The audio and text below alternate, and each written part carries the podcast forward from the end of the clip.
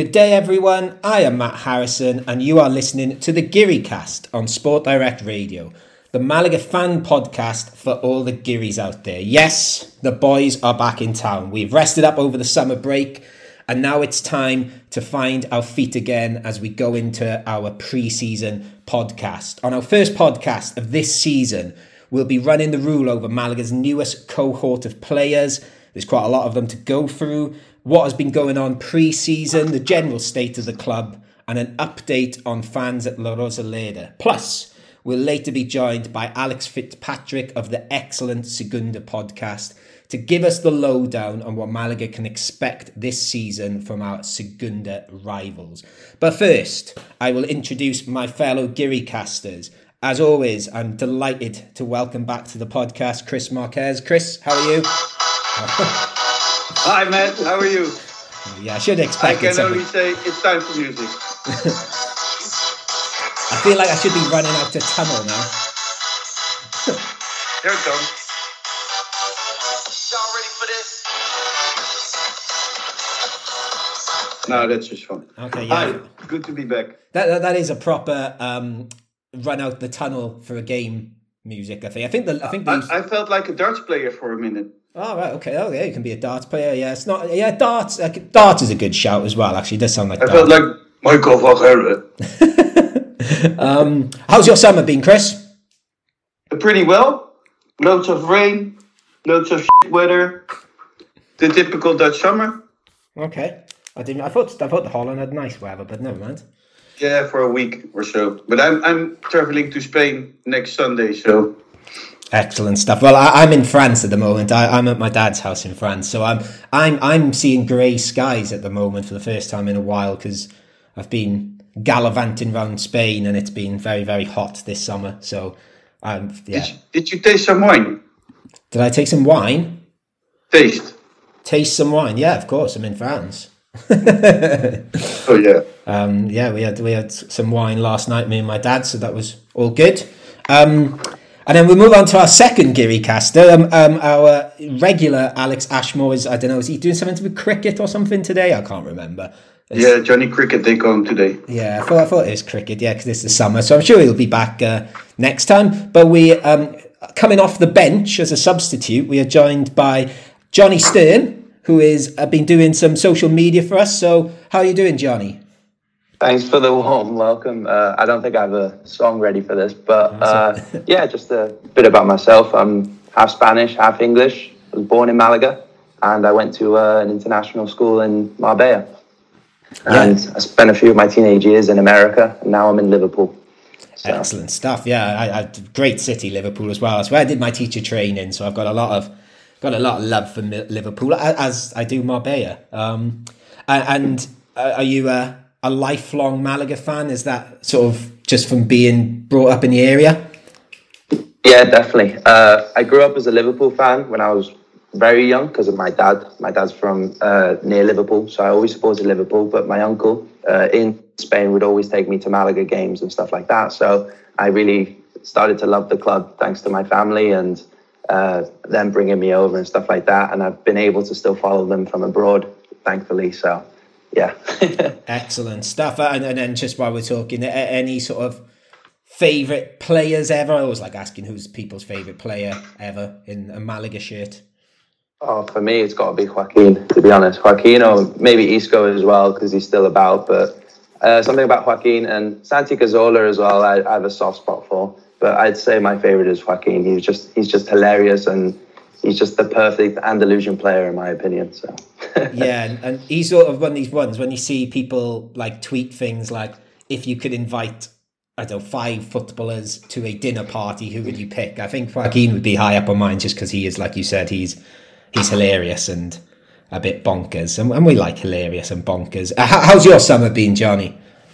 Yeah, it's been all right. Uh, I'm I'm currently in Liverpool, like I said. I'm doing a master's in sports business, so I've just been plugging away at my dissertation. Um, and yeah, we've actually had some good weather to be honest. So I'm just really excited for the new season to start. To be honest, and we'll be we'll be talking about some sport business in a second. But while, while you say you're doing a masters in sport business, any sort of uh, ambitions to to take over Malaga at some point because we could do with someone quite soon. well, it would be a dream to work for Malaga. I will say that, uh, and I'd love to maybe apply anything I've learned here. But uh, yeah, it would be great to be honest. Excellent stuff. So let, us get into it. Let's get into, um, as Johnny just said, we're looking forward to the new season, and a new season means new players. Um, but first, before we go on to new players, we've got uh, two old players coming back, Chris. Uh, we signed Jozabed on a free transfer, obviously on loan from Celta Vigo last season, and Pablo Chavarria has re signed as well. Um, how important are those two signings for Malaga going forward? I think Jozabed is very important because he had a he had a bit of a difficult start at Malaga, but half the way he became a very important player for Malaga with a lot of class. Um, and I think the same counts for Chavarria, who had a good start but got off with an awful injury. And um, well, we, whenever he was on the pitch, something was about to happen. So yeah, I think we, we missed that a bit with Caye Quintana.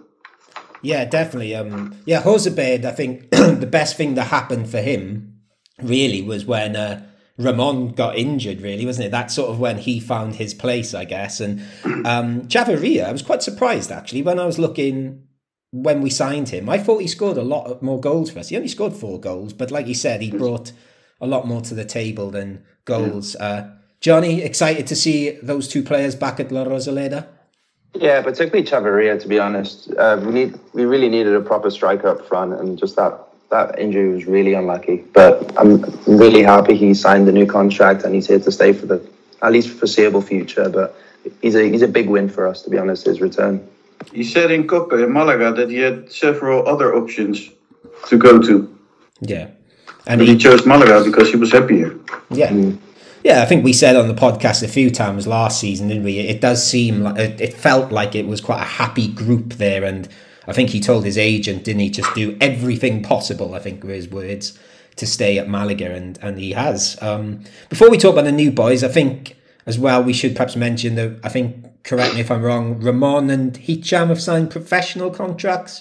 Yes, and Casas, I believe. Oh, Ismail as well, yeah. Oh, yeah. So that's good to hear as well that they're going to be around because I think um, I think when we did this podcast last year, Chris, if you remember, I tipped Hicham to be our breakout star of the season, and that didn't quite happen for a number of reasons. So yeah, I think one of the most re- of the most important reasons was that he got COVID, mm.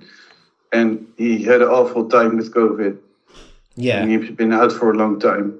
Yeah, there was quite. A, yeah, they said it affected him for quite a while, didn't yeah. it? So um, yeah, uh, hopefully I'll say it again. Hopefully this will be his real breakout season.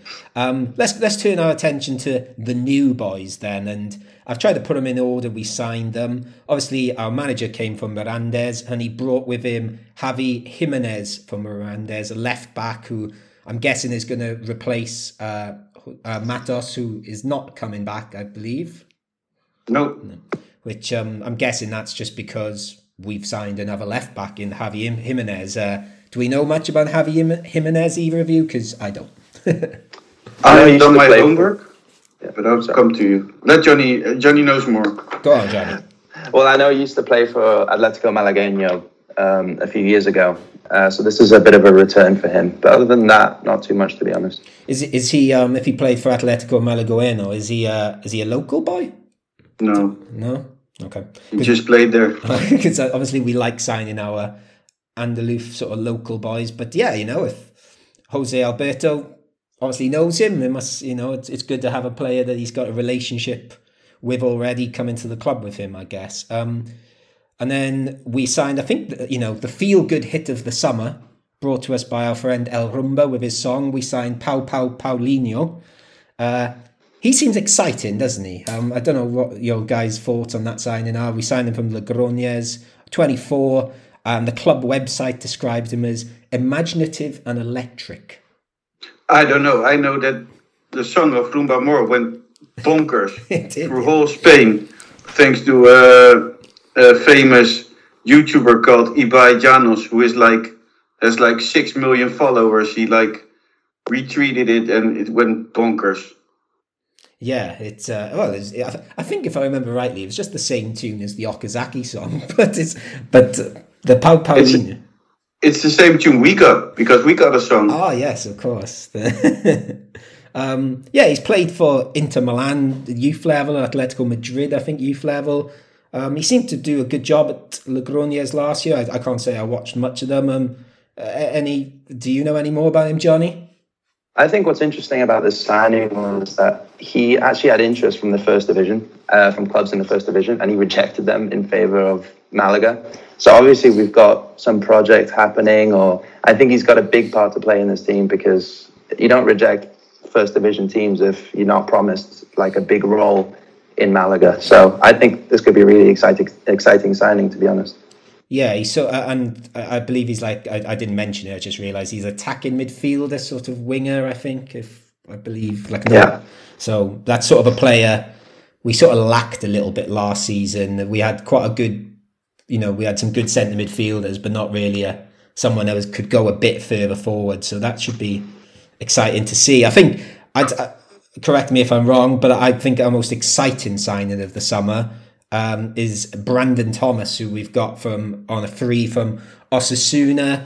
Uh, he seems like a fun guy, and I think I tweeted it when we signed him. Sid Lowe did an interview with him a couple of seasons ago, and in, very in, funny. Yeah, in the opening paragraph, oh, in the opening of the interview, he says, "I'm an extrovert," and anyone that just comes yeah. out and says, "I'm an extrovert." Um, and interesting, his dad's from London. Um, his mother's Spanish. doesn't speak a word English. yeah. I think he supports Chelsea as well, if I remember rightly.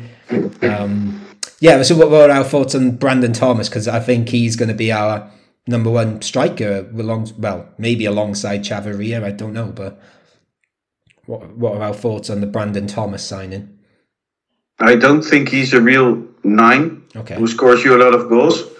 I think he's the man next to the striker. So he would be sort of a replacement for Caye Quintana. Yeah. Johnny, a good uh, one. Uh, yeah. Well, just quickly on Caye Quintana. You see, he's gone to Poland, hasn't he? Which is quite random. Yeah. Which, um, you know, all the best to him in Poland. It's, yeah. Uh, bye bye. uh, Johnny, what are your thoughts on the Brandon Thomas signing? Yeah, it's still early to tell. Um, I think in the friendlies, uh, you know, he, he played he played quite well, but you know, it's still too early to tell if he's going to be good or not. It, it does seem quite exciting because he's got a bit of a personality my favorite thing about that Sid Lowe interview actually is um, he said he had a bit of el loco inglés inside of him, which means he's got a bit of the crazy Englishman inside. It means he's very passionate and he's going to work very hard on the pitch. That's kind of what he meant by it. Um, he called himself like a bit of a stereotype. Yeah, yeah, which is like a bit of a mistranslation. I think yeah. it has a different connotation in it, Spanish. It, when you say it, hooligan, it means more like passionate English fan rather than you know, criminal. yeah, so sort of like ultra, I suppose, isn't it? It sort of means, doesn't it? Hooligan in like Spanish. I'd... I don't know. I like both. yeah. Um, okay, and then uh, um, our other like sort of permanent signing. I'm sure we've made a lot of signings, so I guess I'm going to miss someone out before I mention the two loan signings. Um, I'm in France. I'm going to mess this pronunciation up. Uh, Mathieu Peybunes. Forgive me, French listeners. Uh, who we've signed from Bob, come help, Bob. oh, his French is even worse than mine. Okay. um, I don't know how to say it. Pébernet.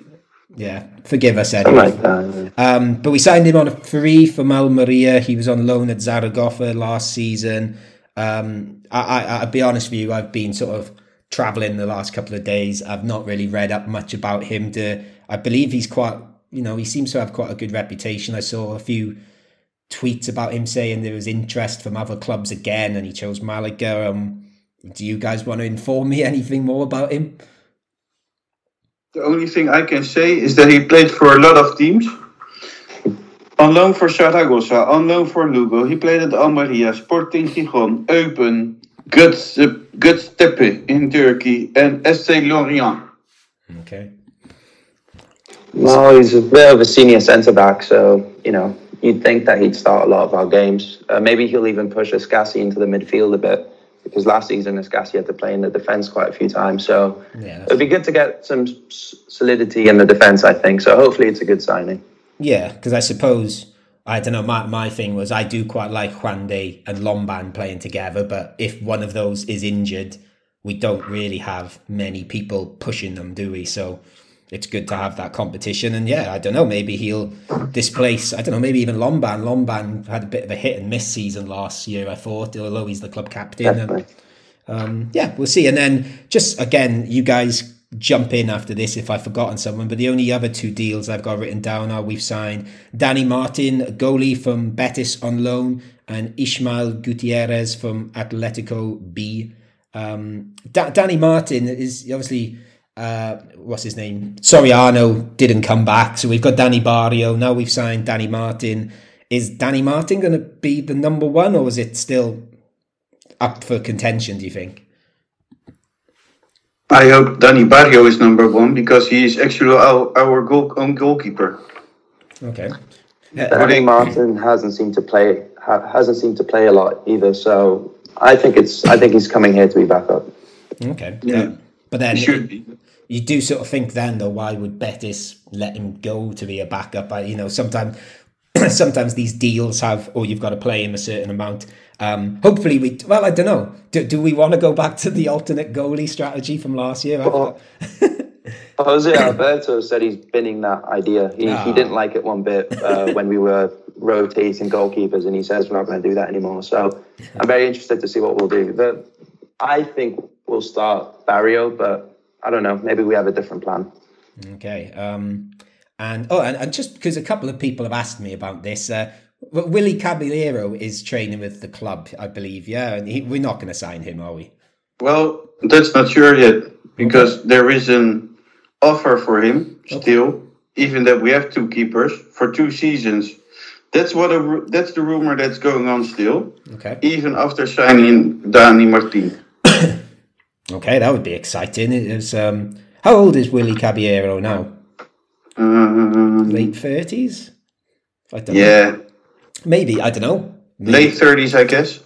goalkeeper coach slash player. I don't know. He could have Yeah. maybe. Um, So I didn't know anything about these all new players because I care about Malaga and care less about the rest. um, so I thought, what can I do? I have to come up with something. So I've asked my wife to judge them by their looks. oh, great. Okay, so I, I can't remember all of them. So uh, go on. So go- here we go. Jozabed got a four. is this out of 10? She ten? said, she said, yeah, okay. he looks too grumpy. Paulinho got a five. Good haircut, but not my type. Okay. And I'm quoting, eh? Okay. Javi Jimenez got a six. He has a smile, but looks a bit old. Brandon Thomas looks like an Italian rapper, handsome guy. Got an eight. Okay. I think I'd go with that. Danny Martin, beautiful eyes, but looks like the boy next door. I don't- it's not my words. No, I'm no, just- I know. Keep going. Ismael Gutierrez, a bit funny looking. Got a seven. Okay. And Pay Bernes got a, a 6.5. And she said, Mwah. so then she said, I have to pick the most handsome guy of the team. She came up with this after. So I said, okay. So we showed all the pictures. And um she saw Benkhemassa. She said, oh, look, he's cute. Ah, he is. He is go quite cute. But then she had to pick a winner. okay. And I, you know who's going to be. It's going to be Luis It's Munoz, easy. surely. It is Luis Munoz, and she said, "Uh huh, uh huh." Wow, Yeah. That, that, I don't know. I, I follow him on Instagram and uh, I regularly go, wow. uh, And oh, we, uh, she also picked a loser, and that is Lomban. ah, Lomban, Lomban's all right. She said he's ugly. I, th- I think they're all beautiful. They're all they've all got beautiful Malaga hearts. Even Benkhemassa. Um, yeah. So so when Chris did say, "Oh, I've done some preparation for this Yeah. first podcast," I thought, "All right, he's going to come with some you know stats from last season and Yes. how many pass completion and Yes, chances created." But no, his his prep was. didn't care about that. But I think that that that's that. I think you've gone for the most important thing there, Chris. I think they they are important statistics you've given us there. yes. Um, So did- did- for did all our female listeners, LGBTGT, uh, I don't know, listeners, Get in touch. This is my wife's opinion. if you don't agree, I always disagree with her. So you're welcome to join my club. I also have the rumors. Do you want to hear the rumors? Go for it there. Let's have a quick rundown. Okay. Uh, well, Willy Caballero has already mentioned. Um, that's we had a scoop with uh, Cast and Sport Direct Radio. Braian Cufré from Mallorca, the Argentinian left back, would be is very close to be signing with Malaga. Okay, yeah, see, it sounds like it. I've heard that one. Yes, we have um, Nordin Amrabat. Yes, well, I'm waving my Amrabat shirt right now. Is Amrabat on the back of this? He's he would he said he would choose a new destination before the thirty third first of July. Also, just on Amrabat, um, I've discovered since uh, my brother got me this shirt for Christmas because he liked Amrabat. Um, when I walk around Marbella, obviously there's oh if I was if I've been in restaurants in Marbella, quite there's quite a lot of um, Moroccan bar staff and waiting staff. They all come over to me and say, "Great shirt, I love Amrabat." So it'd be great if he comes back because everyone's really nice to me. so um, he has no club yet. His last club was Al Nassr in Saudi Arabia. Um, hasn't got a club, but he said in a Dutch interview that he has an option to sign in Spain with one of his old loves. Mm-hmm. He played for t- two, two teams in Spain, that's Leganés or Malaga. So he has an offer. I'm not sure if it's from Leganés or it's Malaga. Surely he loves Malaga more. I look, I suppose Leganés have, uh, you know, the cucumber. So yeah. Anyway, I have some stats. He played um, 80 matches in uh, at Al Nassr and he scored 15 goals. Okay, that's not bad.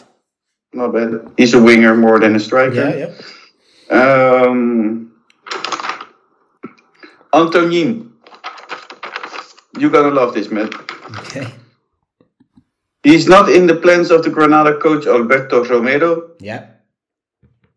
Um, so he can look out for another loan deal or maybe a goodbye from Granada. Is he an option? I, I love him back. Yeah, he's, he's as you know, I'm a big fan. He visited Malaga a week ago against Alcorcon.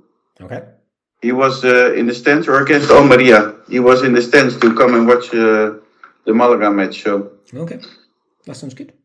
He's not a rumor yet, but I know that he doesn't count for the. He, he doesn't. He isn't in the plans of the Granada coach. Then we have two more names. Okay. Two strikers, and this information comes from La El Desmarque, Malaga. Mm-hmm. Cristo Gonzalez from Udinese uh, played for Mirandés last season, made four goals. And he's more of a second striker. So not a real, more uh, a, a striker next to the other striker. He isn't the goal scorer, not the typical nine. Okay. Uh, and Borja Garces from Atletico Madrid. Okay. He's more of a nine, scored six goals in 21 matches at Fuenlabrada last season.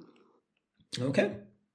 That sounds good. A nice, a nice little rundown of our rumours there. Um, yeah, the, the Amrabat one would be fun. I'd like him to come back. Um, but yeah, I would love Anthony to come back. Oh yeah, actually, that that I, I, to be honest with you, I haven't even thought about him, but that would be. I can't see it happening personally, but it'd be. Me neither. But it'd be great. Come back, Anthony. I I, I love yeah. you. Um, you've, you've, sort of just mentioned them briefly there, Chris. Um, we have played some preseason friendlies. Um, I, will be honest with you, I did not watch any of them. I'll just give a quick rundown. Uh, we beat Velez uh, 2 0. Then we beat uh, Sevilla 2 2 0. Then we lost in the same day, we lost 3 0 to Alcorcon and then drew 1 1 with Almeria. Uh, Johnny, did, did you watch any of them? I watched a couple uh, bits and bobs, but to be honest, it was just, you know, they're just trying to get fit. Paulinho scored a good goal. That's yeah. that's about it for me. But uh, uh, uh, did um, I, I, seem to remember our Alex, our other Giri caster, just putting in the WhatsApp group Issa Fomba at some point. Oh, he yeah. loves Issa Fomba. I'm, I'm, guessing he played in one of them or something. Um, Alex is a bit of an old guy. He supports Yeovil. Every time starts screaming about Issa Fomba. Loves Huge Jack fan Harper. of Jack Harper. it makes no sense at all. Well, yeah, it's a, yeah. That's why I like him. Yeah, and and and he's ditched us for cricket today. Yeah. So um, yes. So Alex, come back. um, well, uh, uh, we've got one more friendly left, which is going to be at La Rosaleda against Tenerife. We have two. Oh, do we have two? Forgive me. What's the other one? Yes. Um, I don't remember. Oh, but it doesn't matter. Anyway, leading into the, we are playing Tenerife at La Rosaleda, and I believe fans are going to be allowed into that friendly. Yes. Yes. That's uh, so. I'm guessing it's the 25 percent they've mentioned, or the. We don't know yet. Okay. But what I can say is that it will be 25 percent or 30 percent. You will need to uh, show an antigen test or a PCR test, mm-hmm. or you have to show you're vaccinated. Yeah, that's what I expected. Um, and then we we don't know about the start of the season yet, do we? They've said about this twenty five percent or thirty percent, but I'm assuming it's going to be fans are going to be allowed in for the start of the season if things don't change drastically. But that's you know I'm just speculating here. There's nothing confirmed. Am I right in saying that nothing's confirmed yet? No. No. Okay.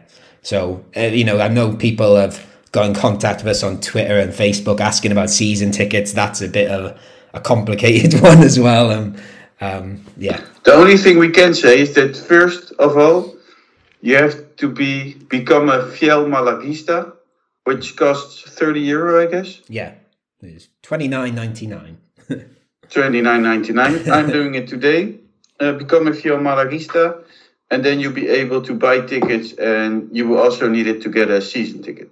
Yeah, and I think they they subtract that thirty euros from the season ticket price, then don't yes. they? So, um, yeah, it was a bit complicated to do. I, have done it already. It was a yeah, it's a bit weird. I don't quite get it, but I, have done it. So anyway, um, and then just finally, unless you guys want to add something shortly. Oh no, there's one other thing I wanted to add shortly at the end, which Johnny mentioned before we came. Um, is there any update on the club first? Because I know there was something about the club's being valued at 50 million euros. Uh, I saw Al-Thani crying again on Twitter about something, saying he rejected 450 million. Um, what was what what's going on there? Again, I've done a lot of traveling this summer. I've maybe not followed it as much as I should have. There you go, Johnny. This is your moment.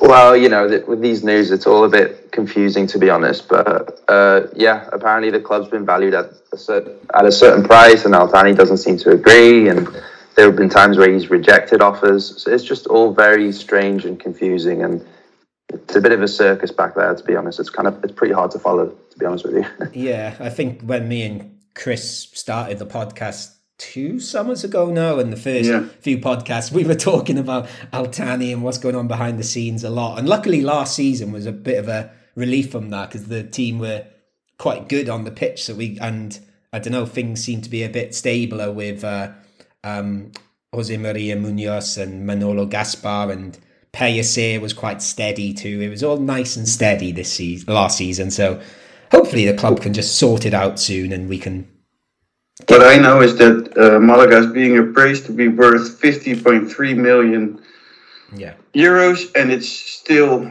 4.5 million euros in debt, mm-hmm. which puts us the value of the club around 45.7 million euros. Okay. Each single share would cost 78 euros and 34 cents. I think that the reason why they valued it is that it's important to have the capital increase because you need to know what every share costs, but it also could be the start of the uh, of the of selling Malaga. Okay. So yeah, we just don't know yet. What I do know is that it's taking a bit too long the whole situation, and I think it's time that Malaga finally gets a new owner or continue with Al-Thani, which I don't hope myself.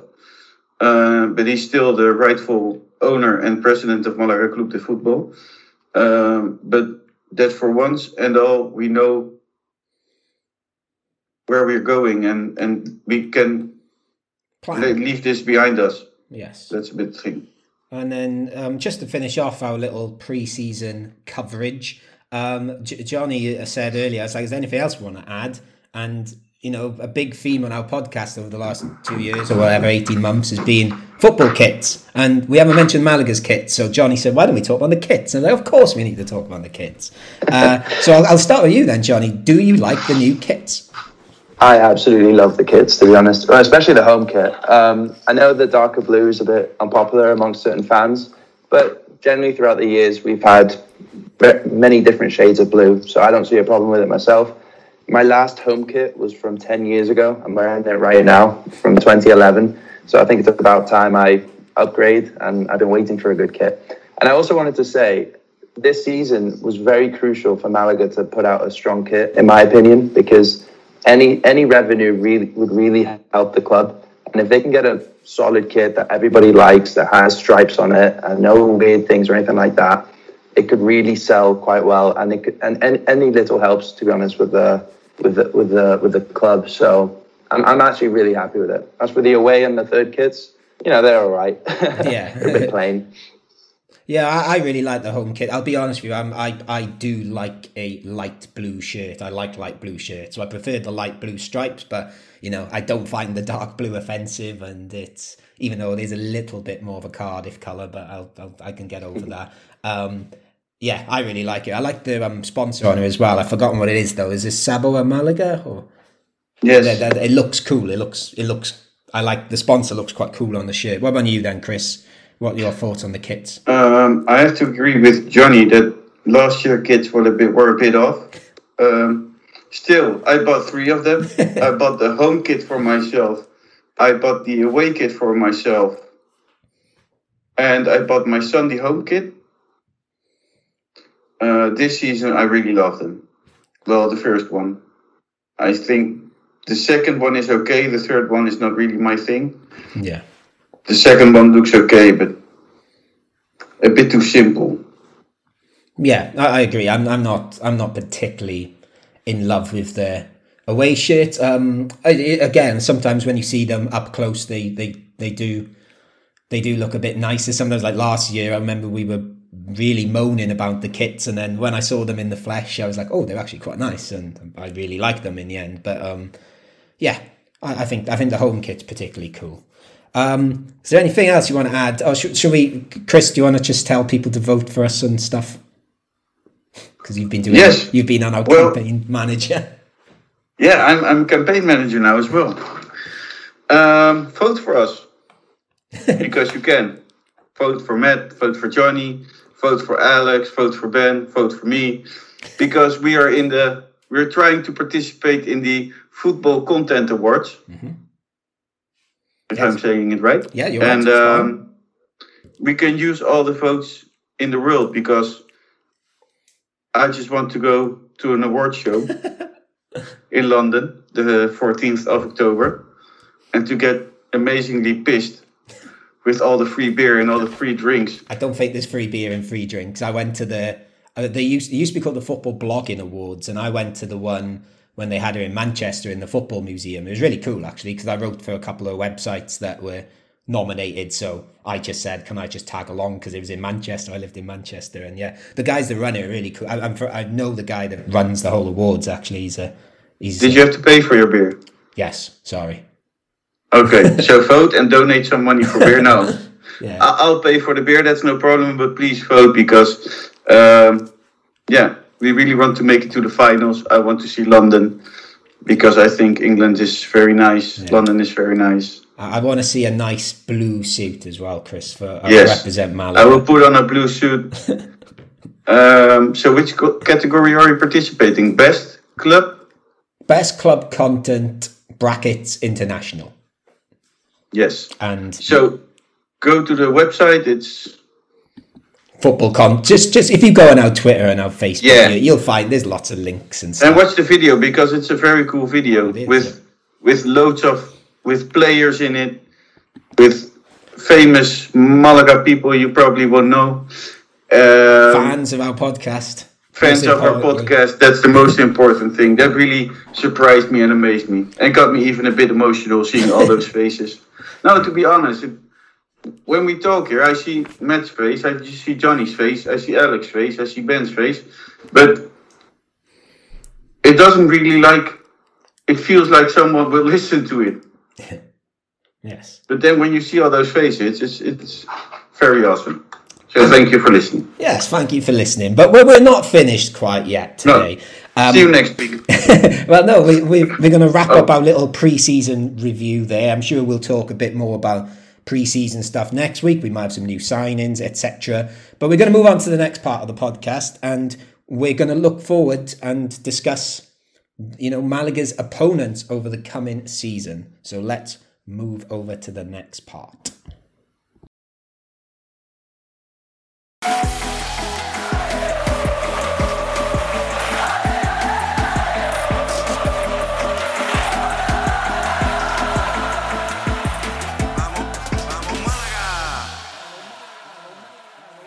So, on the second part of our first podcast of the season, we're going to look ahead to what Malaga can expect from the Segunda this season. And who better to join us to talk about the Segunda than Alex Fitzpatrick of the Segunda podcast? Alex, how are you?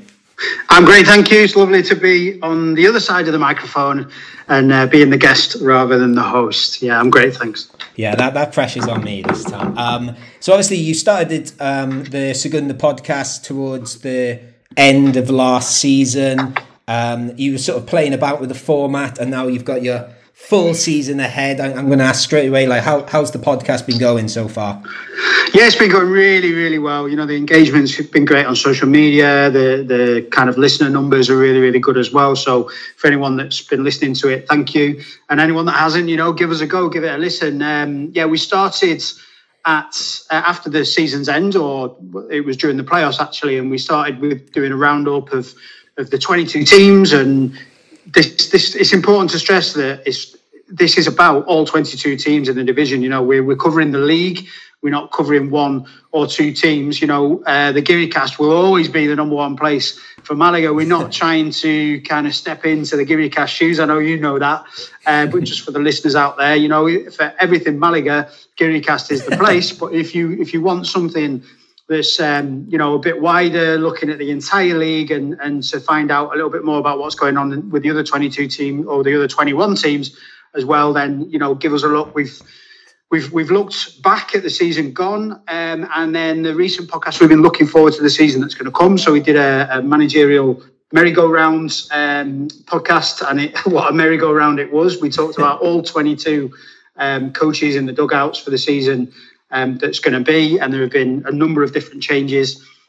And uh, yeah, and this week's podcast is going to be a preview of the season, um, which wow, Liam and I are going to try and talk about all 22 teams and do it as concisely as possible. But there's so much to talk about, and that's that's the thing that I love, and this is why I started this Segunda podcast. Is there's so much going on in Segunda, and and you know, there's 22 really, really interesting teams. You know, you look at La Liga, maybe there's only a couple of teams there that can win it. Uh, there's kind of a set number of teams that can be up the top. And in Segunda, anything can happen. Absolutely anything can happen. And, you know, Deportivo La Coruña are a, a testament to that going down.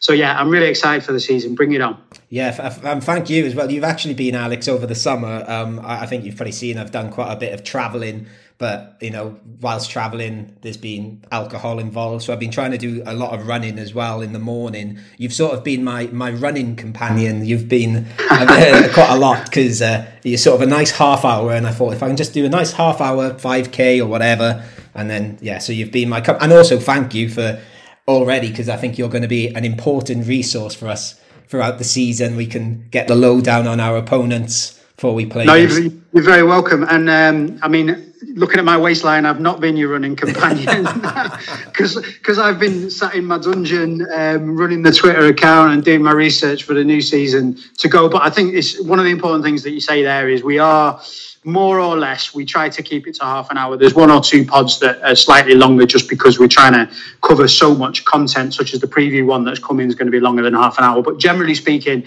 we're keeping it to half an hour, really bite sized. So it's, it's not a huge amount of time. So I'm sure everybody out there can give up 30 minutes of their time every week yeah. to talk about the Segunda. Yeah, I, I really enjoy listening it Good. Thanks, yeah. Chris. yeah, no, but really, it's it's great. I really love the one with the managers. Mm. Yeah, and there's been so many changes in the dugouts. You know, there's. Yeah. There's, there's new managers. There's been a little bit of switching and changing around. Obviously, yourselves uh, with with your new man in the dugout as well. Contracts handed out to people. We talked about all of those things, and of course, we talked about for anyone that hasn't listened to it, we talked about the trainers of a couple of the managers, the, the, the attire on the touchline. So um, just an interesting angle for anyone. No, I, really, I really think it's a cool it's a cool podcast, and and I really think Segunda División needed more to get more attention in general. We do Malaga, but I, I really think it's cool. I'm I'm a definitely a new listener, and I also want to congratulate you on your new new how you go it engagement with over the bar. Oh, thank you. Yeah, so we've we've thanks for mentioning that. I totally forgot to mention yeah, it. Yeah, we've also it. linked up with um, with Over the Bar, which is a, a football fan website. Um, they cover Bundesliga in a lot of detail. They cover the English leagues in a lot of detail, but the English leagues that that don't normally get a lot of coverage, so they don't really do a lot on the Premier League at all. It's Championship League One, League Two. Um, so they are a really good platform to give uh, attention to to clubs that don't normally get the attention that they definitely deserve because there's huge clubs out there such as Malaga that you know they they deserve a lot more attention than they get and, and that's what over the bar does. So there'll be a partnership with them and we'll be putting out some um, some written articles throughout the season as well. The first one's up already about UD Ibiza. So um, yeah give that a read. But you you live in Spain right? So you know that even the clubs from Primera División don't really get the attention that they deserve on in the Spanish media. If you watch El Chiringuito or watch whatever other program, they will only talk about two clubs. I think um, I really love Malaga being in Segunda, even that it's no not the highest the highest league in Spain, but I think the league and the media have killed Primera División.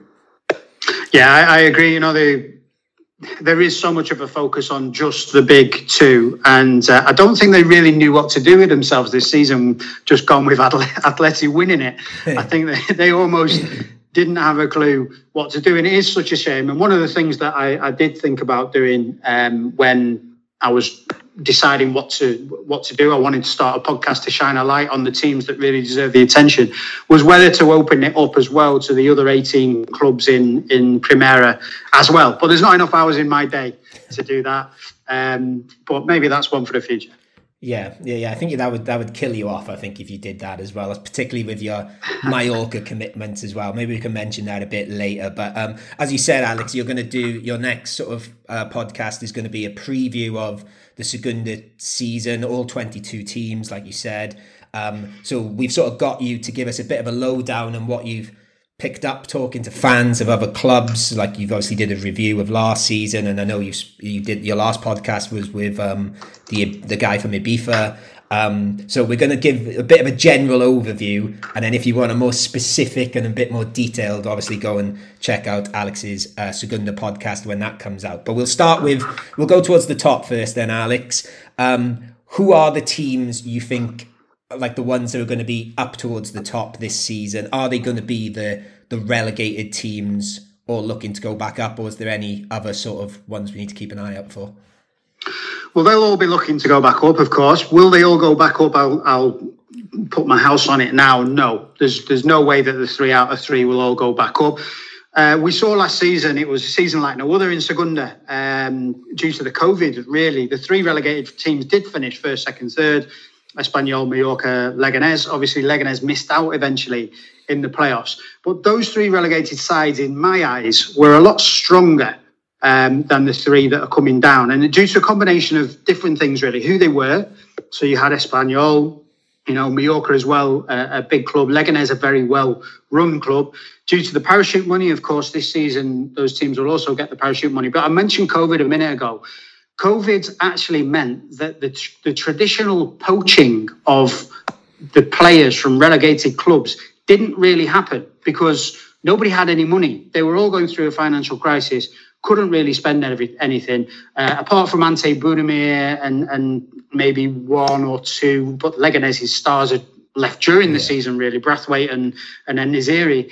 Um, you know, the Budimir left from Mallorca, but apart from that, Espanyol held on to everyone, and they had a equipazo in that league. It was just yeah. unbelievable the team that they had. But that hasn't happened this year. You know, we've we've seen already Huesca's best player and top goal scorer obviously was Rafa Rafa Mir, got a hat trick in the Olympics the other day. He's returned to Wolves. He was only on loan. The second top scorer was Sandro. He's left on loan to Primera to cut the costs, and they, they're not able to hold on to him. Uh, they sold one of their better players, Javi Galan, to, to Celta Vigo. So already the, the landscape is a little bit different this year for those relegated clubs. Real Valladolid haven't lost anyone, but they also haven't signed anyone. So they're relying very much on the new manager Pacheta to, to do his magic. Eibar are a different kettle of fish. Eibar are a different gravy. Look, they're going to be up there um, but they're a very different side to what was in La Liga. They've lost all their stars. Dmitrović has gone to Sevilla. Pedro Bigas has gone to, to Elche, I think it is. Bryan Gil, obviously, back to Sevilla and then bought by Spurs. Kike to Osasuna. So the crown jewels have been stripped out. Um, but they've signed, I think, 14 players and some good ones at that as well. So Eibar are going to be up there for sure. Um, but they've got to gel those 14 players together.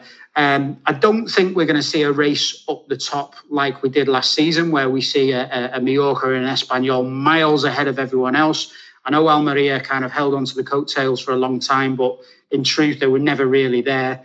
Um, so as a as a Mallorca fan, it never felt like that. um, but Almeria will will will be strong. Um, I think where it is totally wide open and where the season will be really different this year is that the playoffs are going to be really wide open.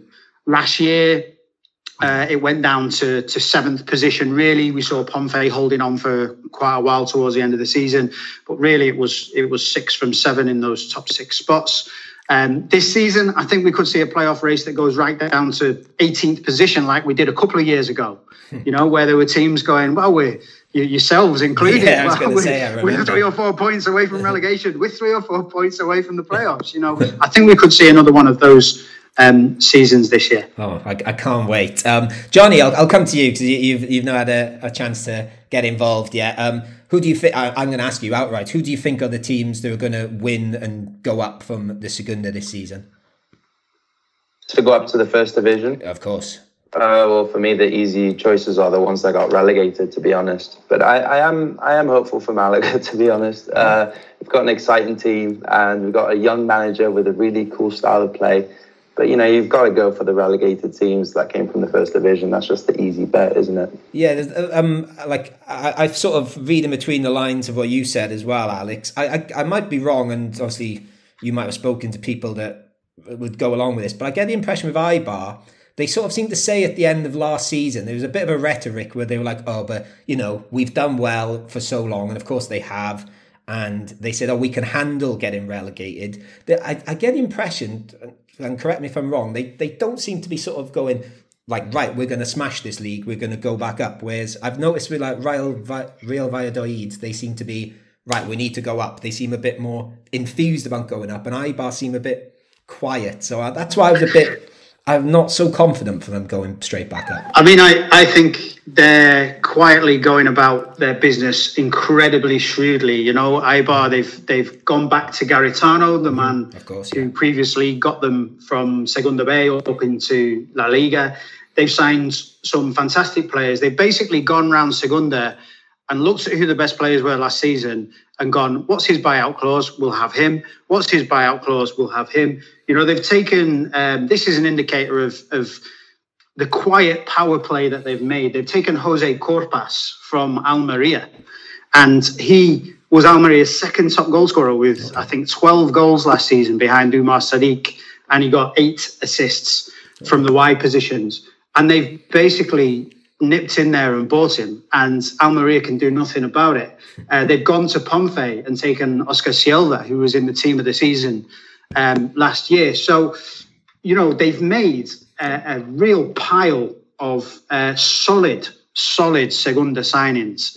And the question mark over them for me is more about can the manager get 14 new signings to gel? Okay. He's got the tools there for them to win this division, no doubt. Okay. Uh, it's just whether or not he can put those pieces together because we all know it's not as simple as just putting names down on a piece of paper. You've got to get those players playing, and um, you know, let's see if he can do it. Um, and then, Chris, I'll ask you as well. Who, who do you think are going to be the the front runners of the pack as the season goes on? Difficult. I think there's loads of quality in Segunda this season, but I would go with Eibar. Okay. It's just it's just me that wasn't fancying Eibar Then clearly, maybe, maybe I maybe I need to delve more into Eibar. I, I don't know. I just something was felt a bit off for me. But what worries me more is what going what is going on with Las Palmas. Okay. Because they have been signing the worst striker they possibly can get. I was gonna I was gonna mention him earlier and I forgot to actually. I, am How guessing, is that possible? I'm guessing. Why? I'm guessing you're referring to Armando uh, Sadiku. No, Peñaranda. Who? Yeah, Peñaranda. Okay. Taking him on loan from on loan from Watford. How is that possible, Alex? Well, he he was with Malaga previously, wasn't he? Yes. And so they've they've actually got two ex Malaga strikers up front. Yes. And they're and, not getting. So Sadiku is a pretty good player, but he oh, I don't know. was playing in Bolivia at Bolivar. yeah. But he signed, re-signed his contract there. But Peñaranda is awful. He's there's I think you, there's no worse striker you can get. I would used to see him every Saturday and Sunday night in uh, in Benalmádena going out for having drinks till late in the morning. I, I think um, they are expecting another centre forward signing at Las Palmas.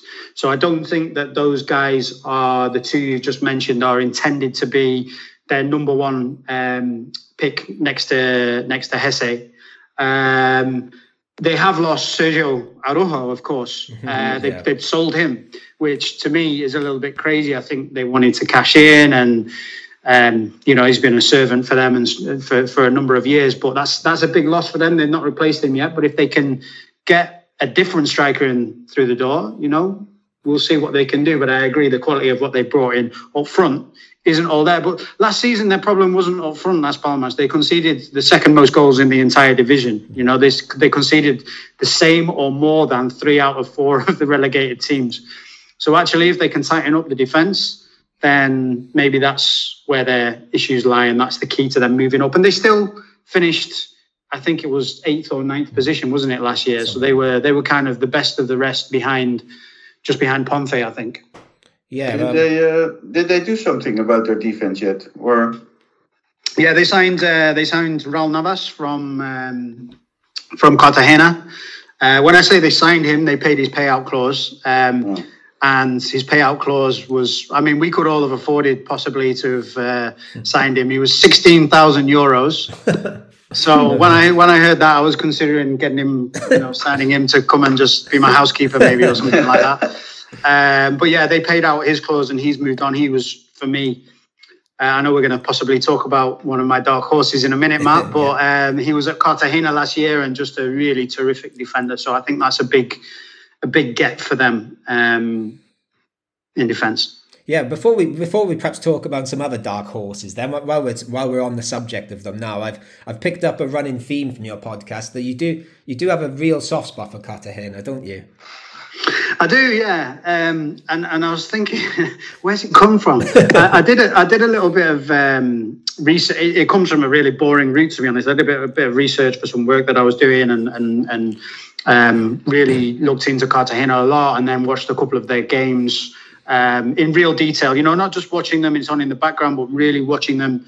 Um, and I just loved their attitude. And actually, one of the guys whose attitude I love the most is Raul Navas, who we just talked about. Mm-hmm. Um, and they had this under Luis Carrion. They had this this kind of steely desire to to not get beat and to get themselves over the line. You know, they they he came in at Christmas. They revolutionized the, the squad. They made. I mean, they, they're up there with with Eibar for the the number of signings that they've made this season. Uh, in the summer, and they've done it again. They did it at Christmas. They've done it again. Um, they had to because they they've lost some of those better players that they did bring in at Christmas, um, such as Raul Navas. But uh, yeah, I just really enjoyed watching them, and, and of course, Um, you know, they've got Ruben Castro up front, banging in the yeah. goals, 19 goals for a for what is he, 38 year old yeah. veteran. It's uh, it's pretty incredible, really. So yeah, I, I just I, I want to see them do well, and um, I think they they are a dark horse for this season for me. And you've obviously on your podcast you've talked about uh, new managers coming in, and I'm sure you've done you know on your Twitter you've done quite a lot of the new signings. Is there anyone from maybe that middle pack, like you said last season? It's sort of the playoffs were down to seventh position, and then there was a bit of a gap. Is there anyone from that middle pack you think could make a play for the playoffs? A bit of a dark horse. I do. I do think it'll be Cartagena. I okay. do. Uh, I do think it'll be Cartagena, and and they they're not even coming from that middle pack. They're coming yeah. from surviving. I think it was the penultimate game of the season. They they survived maybe the, the one before that. But well, basically, they were, from... they were in the relegation zone for most of the season, weren't they? And then they sort of went, oh, we've had enough of this. And then that momentum seemed to build up. So they could take it into the new season, I suppose. Exactly. And I mean, my, my only fear for them is um, similar to what we were saying about Eibar. You know, Eibar lost a lot of their players from last season. So Cartagena, they've, they've held on to some key ones, um, by the way. Uh, you know, Pablo de Blasis, they've they've signed him onto a new yeah. contract. They did think that he might do the same as Raul, uh, Raul Navas and leave. Um, but they've, they've picked up Antonio Luna from from uh, Girona, Alex um, Gallar from Girona as well. But Yann Bodiger in midfield, um, who was playing in La Liga with Cadiz. So I, I just think that they've okay. got a savvy manager. They've got a solid side. You know, under him they were defending really well. Ruben Castro is not going to score 19 goals again uh, this season, but uh, well, maybe he will. but uh, prove me wrong, Ruben. But um, I just think they've got a more all-round team there now, and they've got a good coach. Okay, so look out for Cartagena next season. Is then. it is it a bit quiet around Alcorcon? Again, Chris. Is it a bit quiet around Alcorcon because I think there isn't much going on in Alcorcon. Yeah, I think what's been going on in Alcorcon is there's been um, a lot of players going out of the door rather than uh, players coming in the door. And like a lot of the teams bouncing down the bottom of Segunda, you know, they have a, a number of loan signings making up their squad. And I, I guess they're, they're, they're not a big club. They've, they've not got huge finance behind them. They've got to be picking up players from Segunda B, the uh, uh, top end of Segunda B. But even then, some of those players are, are going to be getting picked up by other Segunda sides. So yeah, they could they could be in trouble. They could be in trouble uh, this season. It wouldn't be a surprise for them to be in the relegation battle. I think that's where they expect to be, but they they could be in real trouble of going down. Yeah, and while we're talking about, um, you know, you said a lot was going out the door, but on, I think it was on your podcast dedicated to the stadiums of Segunda with uh, Chris from Estadios España, you did talk about the most exciting thing going on at Alcorcon, though, which was they're getting a new roof. And um, getting not even a new roof, a roof. A roof, sorry, yeah, yeah. Because and I, at the time, I, w- I was staying with Alcorcon Alex in Barcelona, and I listened to your podcast when I was out. I think it was when I was out running, actually. And I came back and I said, "And are you excited about Alcorcon's roof?" And he's looking at me like, "What are you talking about?" I said, "You're getting a roof."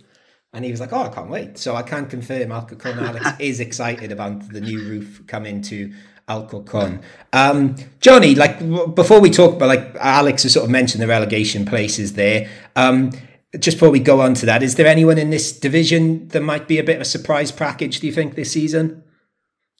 Uh, I'm I'm quite interested in the uh, teams that were promoted. Obviously, I don't think they're going to make a massive impact, but you know, teams like Ibiza, they just it's just very cool to have them in the in the league, and I'm very interested to see how they're going to do. For example, so I'm really interested to see the new boys, to be honest.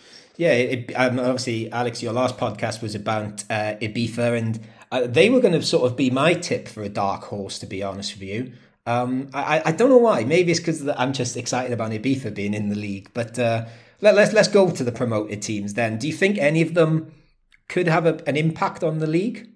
Yeah, I think I think for sure they could have an impact on the league. I don't think they're going to have the sort of impact where we're talking about uh, dark horse for the playoffs or anything like that. But you know, I think in your first season in Segunda, uh, having an impact on the league is is being comfortable, is being safe, is not being in the bottom three or four going into the last 10 games of the season. Obviously, they're going to be close to that because that's that's the nature of Segunda. You never, you know, if you if you're six or eight points away from the relegation, you're in the playoff hunt. So, uh, but I think you know, last season we saw three out of four of the promoted teams go down. Just Cartagena staying up. Um, and there is a big financial gap between Segunda B and, and, and Segunda or Primera RFEF, as it's now hmm, called. Yeah. Um, but for a couple of the teams coming up, finance just isn't an issue. Ibiza are bankrolled by Salvo, um, the former Valencia president. Obviously, we talked about him on, on the latest podcast, and there's the article on the on the Over the Bar site. So go and check that out. um, Real Sociedad, of course, in a, in some ways they're hindered by being a B team, but in other in other ways they're really not because um, they've already dropped a couple of incredibly talented players down from their from their um, A team into the B squad players who played Europa League and a few minutes here and there in La Liga for them. Yeah, I think who, on, on, who, on, your managerial merry-go-round, sorry to interrupt, you, I think you made a great point on that where you said Xabi Alonso sort of has the easiest gig in the league, doesn't he? Because if they go down, everyone will go, oh, well, they're a B team. And if they don't go down, it's like, oh, Xabi Alonso's brilliant. And obviously his objective, they can't get promoted unless Sociedad, Real Sociedad go relegated, I suppose. I don't know how that would work. But he's got a pretty low pressure job next year, really, hasn't he? Yeah. Sorry that I sorry that I say it, but I find it awful to have a B team in, in Segunda División. I think it's the most horrible thing that can ever happen to to any football league yeah, that that's a whole different. We could have a whole podcast with that debate, couldn't we? As as a Dutchman, Chris, they have B teams in the uh, yes, in, the, in the Segunda in, in Holland as well, don't yes, they? Yes, horrible.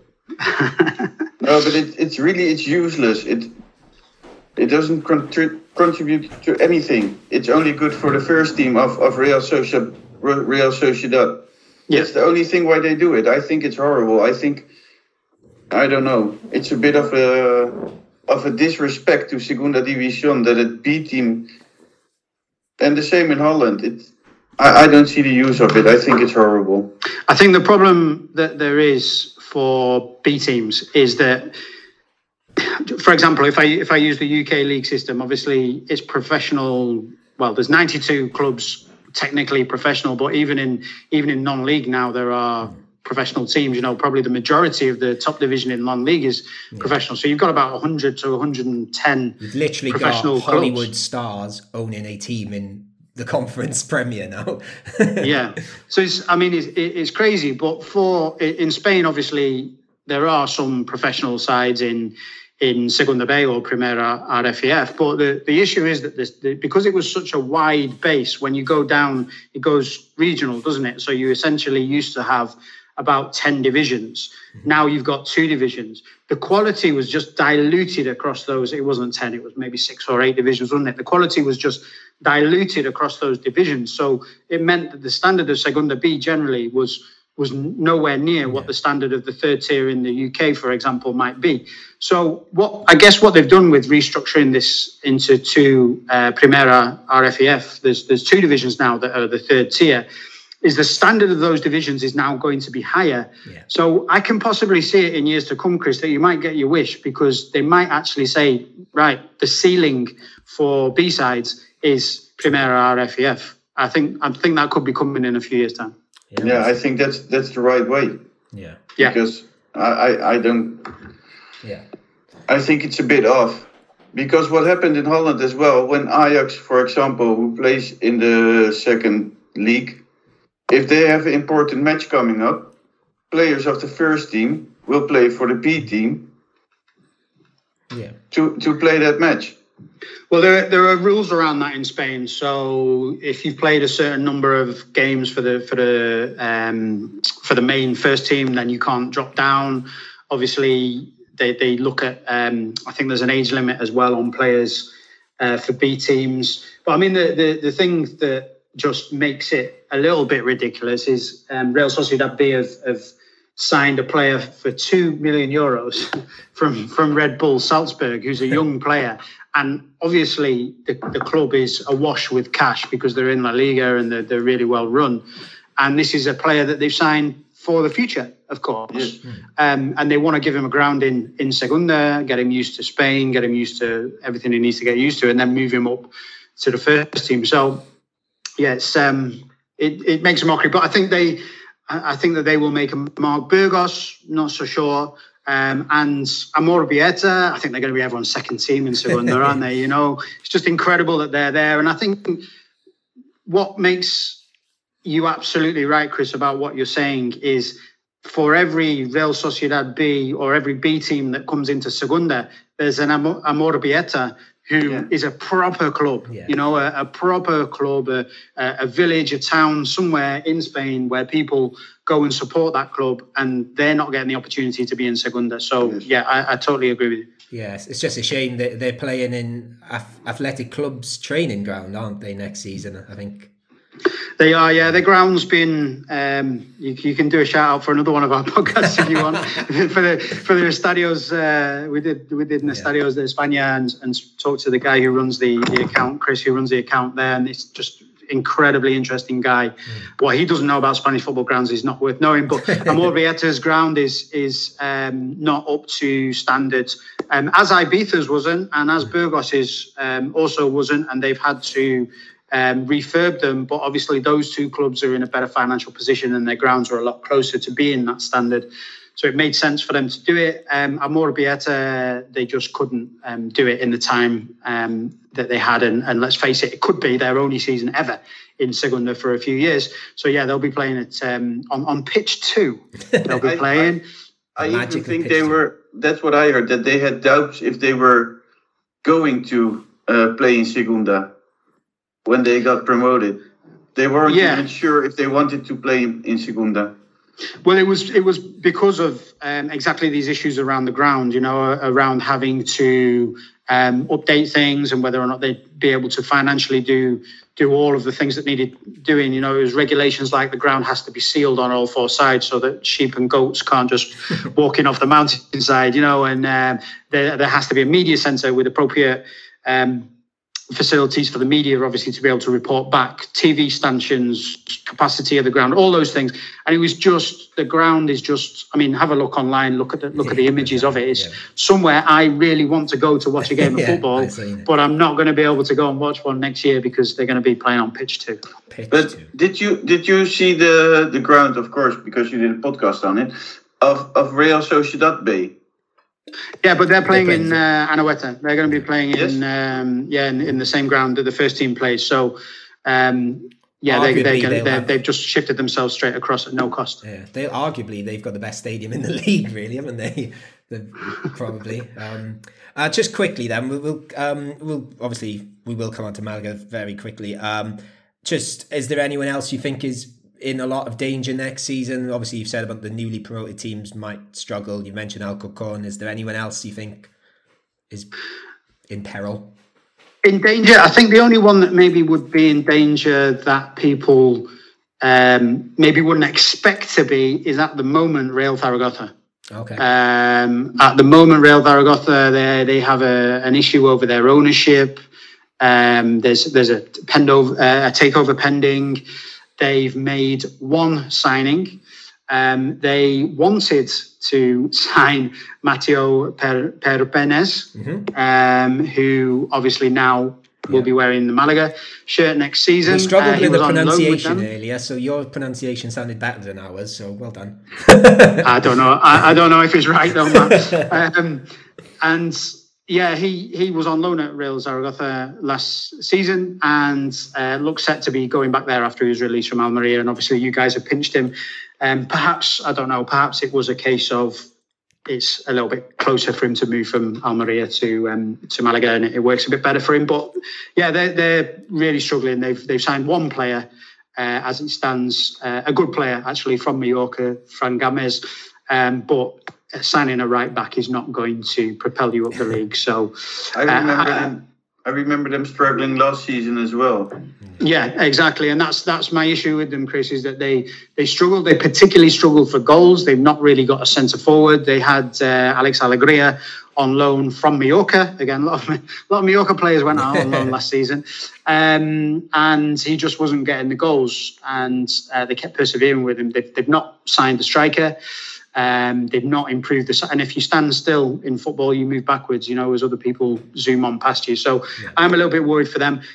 all of my predictions, I have to say, the big caveat is A, it's just my opinion and I might be wrong. And B, there's still a couple of weeks until the transfer window shuts. So. Do you, do you agree with me that for Segunda, the transfer season really starts now at the end of the of the transfer period? Well, I, think the the thing that we see a lot in Segunda, and we're going to see more and more, is we see a lot of it anyway, but we'll see more of it as time goes on because of money, is loans. And the loan players, there's been very, very few, a couple gone to Fuenla, um, from one from Juventus. Um, very, very few loan players have left La Liga at the moment because La Liga teams are basically sitting tight, waiting and seeing what business they can do. And then when they know who's surplus to requirements in their squad, they're going to move them out on loan. And the most likely place they're going to go is Segunda.